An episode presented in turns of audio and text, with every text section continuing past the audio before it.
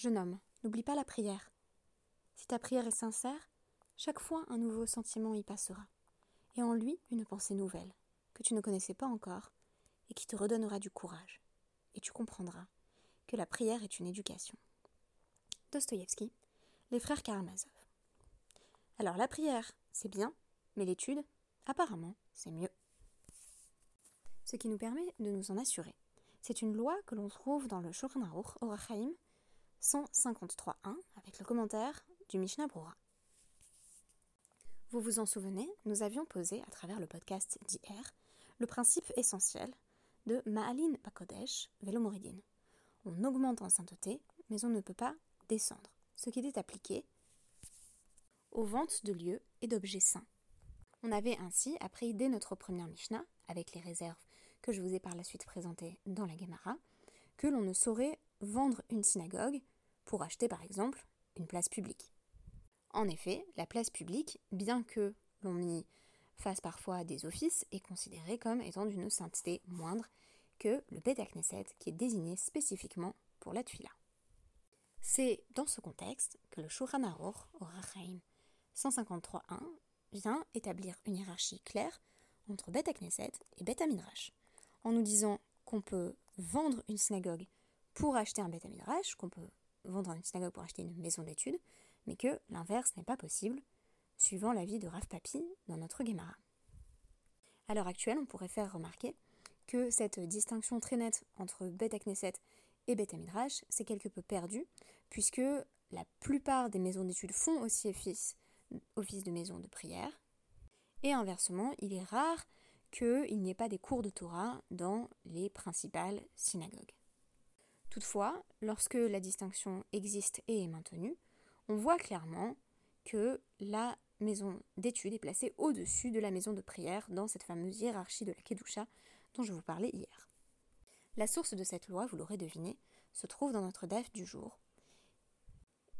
Et je vous ramène, pour mieux comprendre les enjeux, au constat que nous avions établi à travers le podcast intitulé Le sage et le prêtre, dans lequel j'avais essayé de montrer comment le sage, finalement, le Talmid Chacham, va s'arroger certaines des euh, prérogatives du prêtre, notamment en matière de lecture de la Torah, puisqu'il était question de Talmid et qui allaient tout simplement pouvoir prendre la première alia, avoir ce privilège que de monter en premier à la Torah, privilège qui est notamment celui du Kohen. Eh bien ici on transpose le débat sur les lieux, et là encore, on a le Bet Knesset contre le Bet Midrash, et on va voir comment non seulement le Bet Midrash l'emporte sur le Bet Knesset, mais comment la maison d'études finit par devenir un lieu de prière et pas seulement un lieu d'études. Le podcast d'aujourd'hui sera plus succinct, je vous l'annonce d'emblée, parce que je me suis euh, fixé un nouveau défi qui consiste à essayer euh, d'endormir ma fille dans mes bras au moment où j'enregistre et il est vrai que ça limite un peu la possibilité de euh, continuer pendant 20 minutes. Rapportons d'emblée l'avis de Rav Papi que je venais d'évoquer à la lumière de notre loi dans le Shulchan On nous dit que Rav Papi a rapporté, à Rav Papi Mishmede Rava, au nom de Rava, Mi Bechnishta leve Rabanan, Share, Mi Be Rabanan leve Chnishta, Asir. Donc la loi est rapportée en araméen, c'est pour ça qu'on dit par exemple Be Rabanan, la maison des euh, sages et non le Betamidrash. Euh, donc qu'est-ce que cela signifie Que l'on peut, euh, avec les profits euh, financiers que l'on a tirés de la vente d'une synagogue, acheter et faire construire un Beth cela est charré autorisé, mais que l'inverse, assir, est interdit. On ne peut pas vendre une maison d'études pour acheter avec une synagogue. Et Rav Papa, Mishme de Rava, Matni, Ipra. Et Rav Papa, lui, par opposition à Rav Papi, a rapporté exactement l'enseignement inverse au nom de Rava, à savoir que euh, la sainteté la plus éminente serait celle du Bet Knesset et non du Bet Midrash. Et on va résoudre directement la question en nous rapportant au nom de Ravacha que c'est Rav Papi qui euh, a raison, qui a la bonne version de l'opinion de Rava. On nous dit donc Amaravacha kafte de Rav Papi mistabra.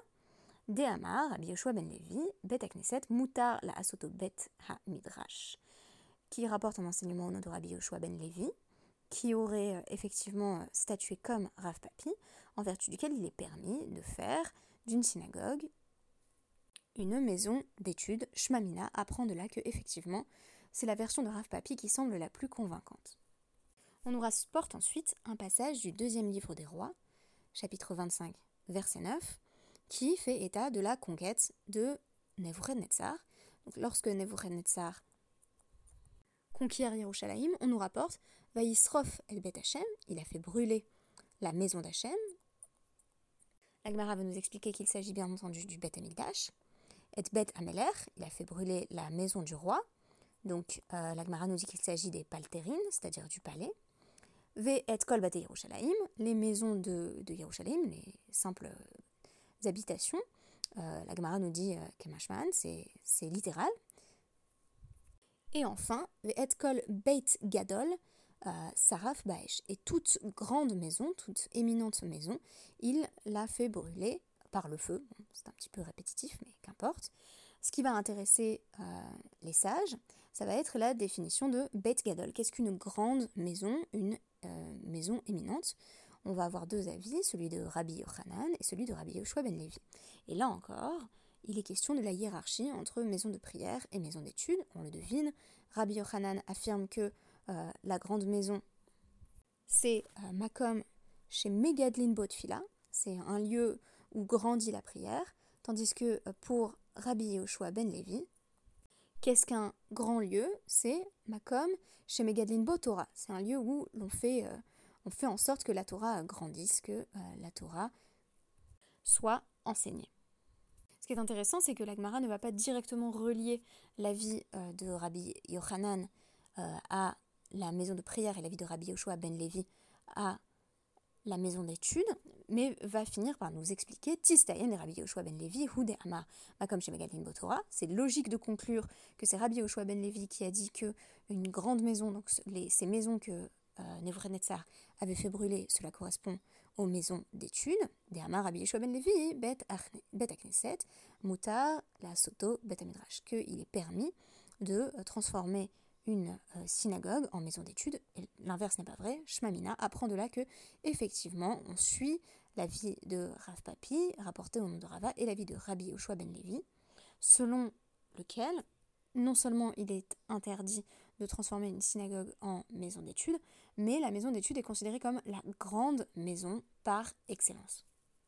J'aimerais ouvrir euh, sur le Shulchan et donc clore sur euh, ce qui m'a permis une petite entrée en matière, en précisant qu'il est écrit dans le Shulchan 90-18 que si on a le choix euh, entre prier régulièrement dans un Beth Midrash et dans une synagogue, on est invité à choisir le Beth Midrash qui est présenté comme contenant plus de euh, sainteté, et il est précisé que les prières formulées dans le Bet Amidrash sont plus susceptibles euh, d'être acceptées, d'être écoutées, et ce, d'après le Mishnah Brura, donc 90-55, euh, c'est le cas même s'il y a plus de monde dans le Bet Knesset que dans le Bet Amidrash.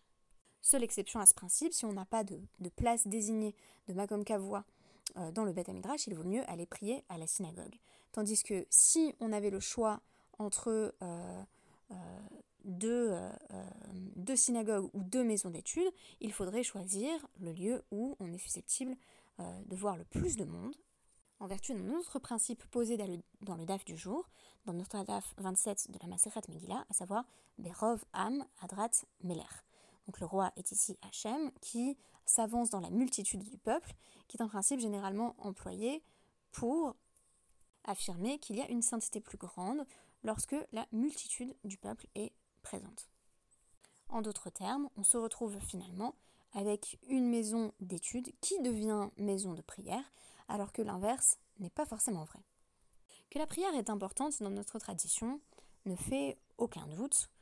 Le Rambam, par exemple, voit même dans l'obligation euh, de la prière un impératif d'Eoraïta, même si la forme que prend la prière concrètement, les trois tuilotes par jour, constituerait pour le coup une obligation des rabbanan. Mais ce qui représente à coup sûr une forme de super mitzvah, placée au-dessus de la plupart des autres mitzvot, peut-être de toutes les autres mitzvot, c'est bien l'étude de la Torah. C'est pourquoi on accorde la préséance au Beth Midrash sur le Beth Knesset, Et c'est pourquoi on fait en sorte que le Beth Midrash puisse aussi remplir les fonctions du Beth Knesset qui devient en ce sens un lieu essentiellement social plutôt qu'un lieu d'étude.